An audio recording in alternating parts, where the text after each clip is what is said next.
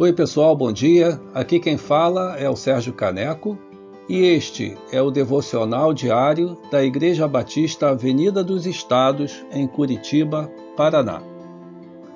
Hoje é quinta-feira, dia 24 de junho de 2021.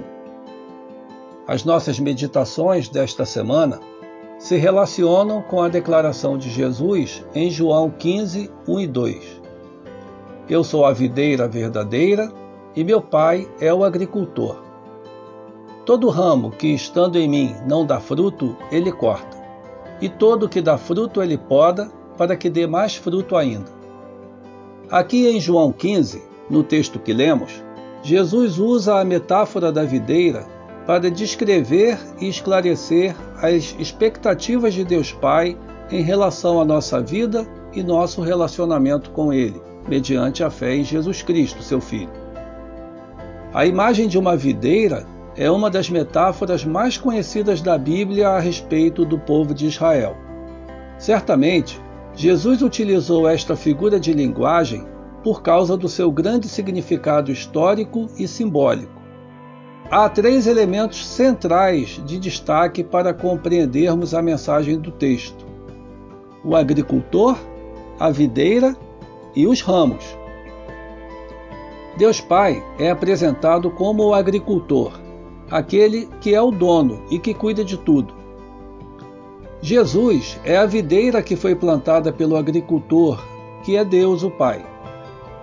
E os ramos representam todas as pessoas que entram em contato com a mensagem de Jesus mediante a fé.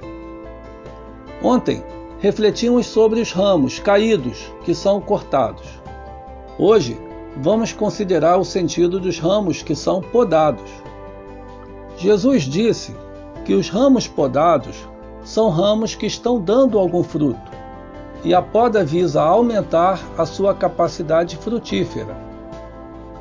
A primeira coisa que precisamos observar é que essa poda é uma forma de cuidado do Deus Pai, que é o agricultor.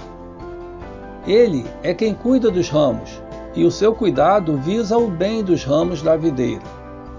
Agora, se você já viu um agricultor fazendo uma poda, sabe que a imagem não é muito agradável, pois se trata de um gesto firme e vigoroso de cortar pequenos galhos dos ramos principais, liberando-os para que possam voltar a florescer novamente. A imagem da poda remete àquelas ocasiões em nossas vidas em que nos sentimos provados em nossa fé. Mesmo procurando manter-nos firmes em nossa comunhão com Deus, somos expostos a alguns desafios em nossas vidas que nos fazem pensar: por que Deus está permitindo tais coisas e não nos poupou? O autor do livro de Hebreus, no capítulo 12, verso 11, responde dizendo: Nenhuma disciplina parece ser motivo de alegria no momento, mas sim de tristeza. Mais tarde, porém, produz fruto de justiça e paz para aqueles que por ela foram exercitados. A disciplina de Deus Pai em nossas vidas não são uma forma de castigo, mas um cuidado para que o nosso potencial de realização possa se expandir ainda mais.